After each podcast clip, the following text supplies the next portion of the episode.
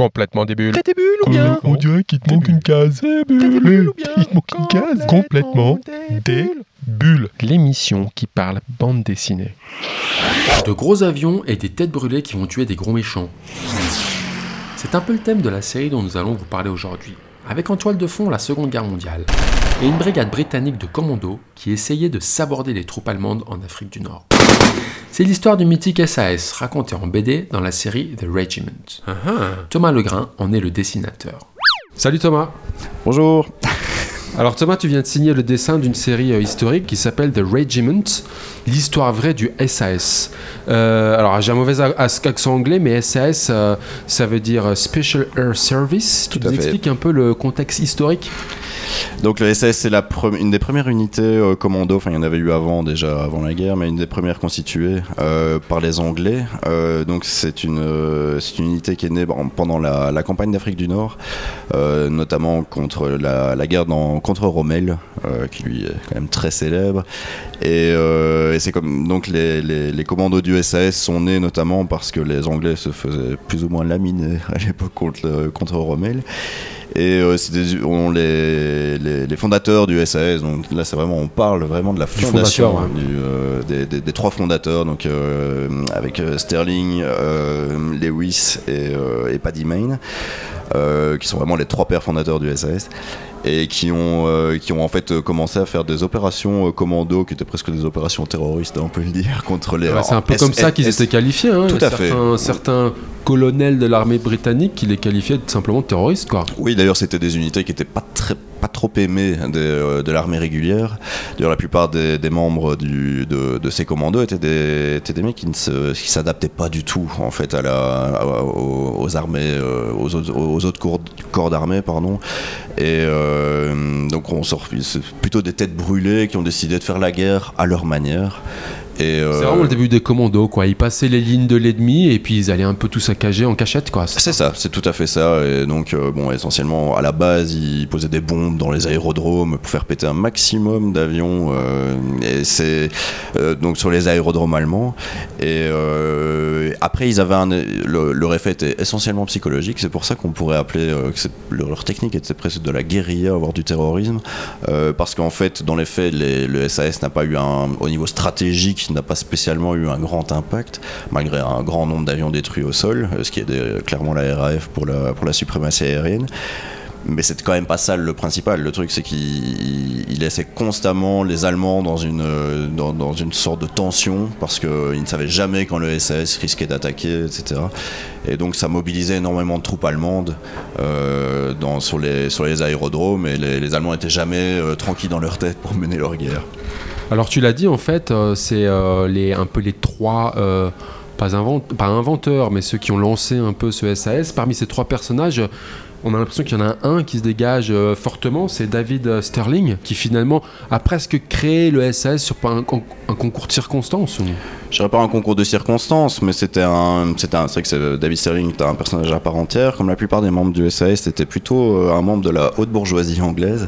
Euh, la plupart avaient fait Oxford. Ils étaient Cambridge, ils étaient Cambridge, éduqués, tout hein. à fait. C'était vraiment des, c'était plutôt des, des gens de la haute en, en Angleterre, mais qui étaient en même temps des chiens fous. Et lui a vraiment, s'est constitué une sorte de petite équipe euh, avec des, avec des types qui étaient un peu comme lui en fait, euh, avec le pire sans doute de l'équipe qui était Paddy Mayne, qui lui était vraiment le, à la limite, à la limite un peu, hein. qui était, qui était un alcoolique fini, qui était à mon avis à la limite de, de la, de la psychopathie. mais enfin, un peu borderline, lui. il était très borderline. Euh, c'est un gars qui a failli plus- euh, passer plusieurs fois en conseil militaire, donc, euh, donc voilà.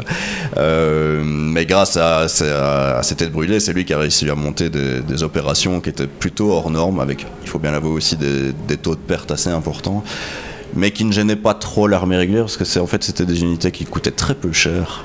Et euh, ils avaient même tendance, c'est ça qui était plutôt drôle, moi c'est ce qui m'intéressait dans le projet, c'est que c'est des, ils allaient voler leur matériel dans les autres unités, enfin c'était, ils étaient complètement, ils étaient un peu cinglés. hein, Alors tu touches des bouts des doigts à une de mes prochaines questions, euh, puisqu'effectivement, bah voilà, c'est une histoire de guerre, euh, mais il y a aussi une histoire d'homme avec de la loyauté, de l'amitié, tout ce qui va avec. Toi, finalement, c'est c'est aussi ça qui t'a attiré dans ce, dans, dans ce projet? Pas spécialement. Euh, moi, ce qui m'intéressait, c'était vraiment les personnages. Euh, des- Moi, j'aime beaucoup les anti-héros, en fait. Et ils ont un côté anti-héros, malgré le fait qu'ils avaient évidemment, il y avait un- surtout pour l'époque, ils avaient le patriotisme chevillé au corps. Euh, mais en même temps, ils menaient une- un type de guerre qui sortait complètement du cadre. Et c'est ça qui m'intéressait. Euh, plus que le, bon, le, le- côté guerre, patriotique, etc. Bon, jouer personnellement, ça m'intéresse pas spécialement.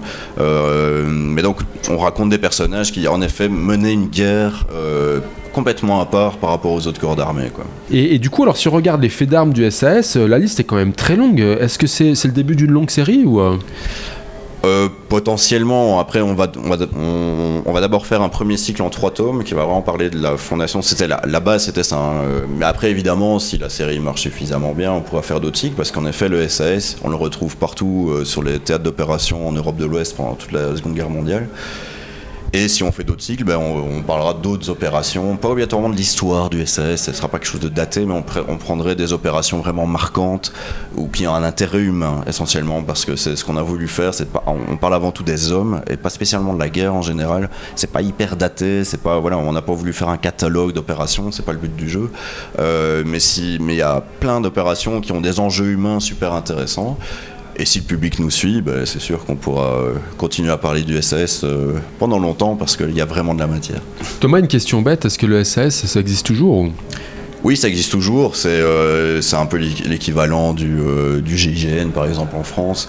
Mais Euh, ça s'appelle ah, toujours comme ça, ça s'appelle toujours, le SAS, mais c'est plus le même SAS. Il faut savoir que le SAS, a été- en fait, a été dissous à la fin de la Seconde Guerre mondiale et en fait est rené entre guillemets euh, en 47 ou 48 je crois. Euh, mais c'est plus vraiment le même, le même SAS parce que le, le SAS moderne c'est plutôt du contre-espion- du, du contre-espionnage du contre-terrorisme. Euh, ils n'ont plus vraiment les mêmes attributions que le SAS pendant la Seconde Guerre mondiale. Voilà. Bon, et faut dire, ça castagne quand même pas mal dans, dans, dans ces BD. Est-ce que c'est difficile de, dessi- de dessiner des, des scènes d'action? Comment on fait pour dessiner des scènes d'action? Euh, moi personnellement c'est ce que je préfère. Donc j'ai aussi mon de série Cisco qui est vraiment pour moi ce que j'appelle un actionneur. Donc, donc voilà non ça c'est pour moi c'est pas du tout un problème c'est même là-dedans que j'ai le plus de plaisir donc euh, c'est vraiment pas un problème du tout Alors pour finir euh, notre émission, on a ce qu'on appelle des questions débules. Con, con, complètement. Eh oh, il te manque une case. Euh, t'es des bulles. SAS, tu trouves pas que ça fait un peu euh, bouquin érotique? Oui oui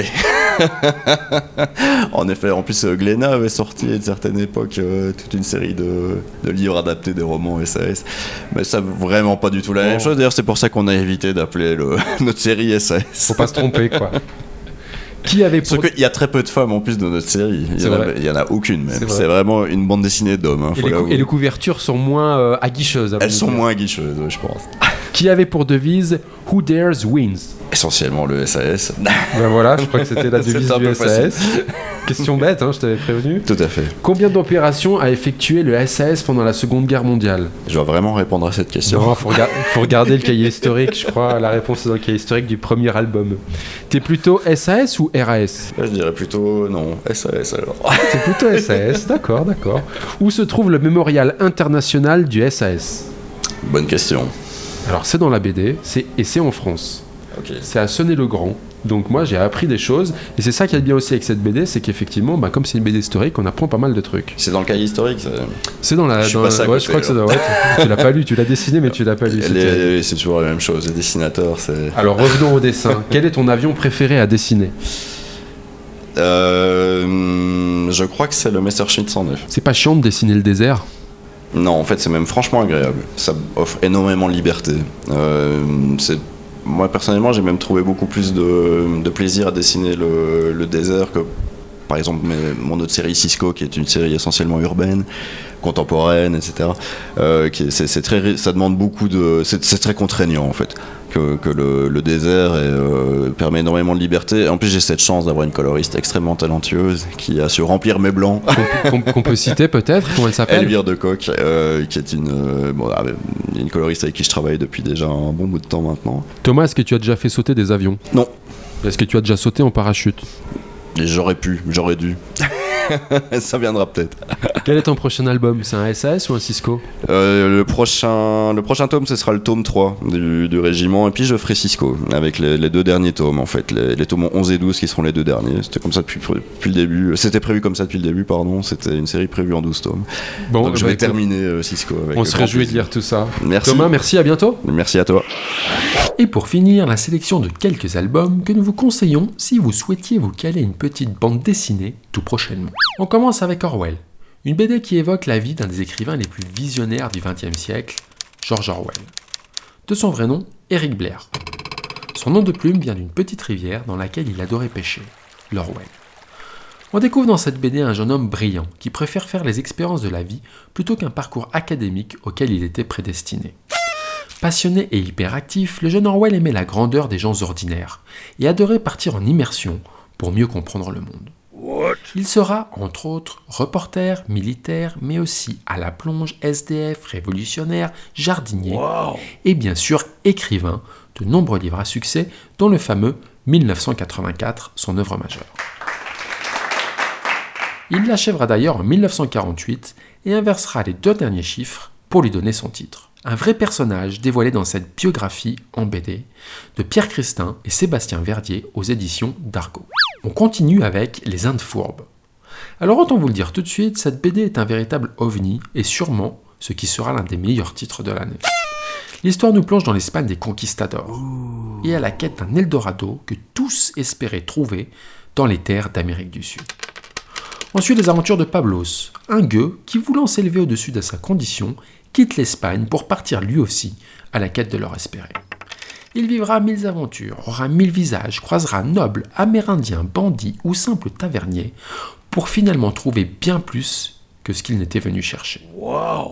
Véritable vaurien qui veut devenir roi, Pablos sait que qui raisonne petitement n'entreprendra jamais rien de grand et que l'on se méfie peu de ceux que l'on méprise.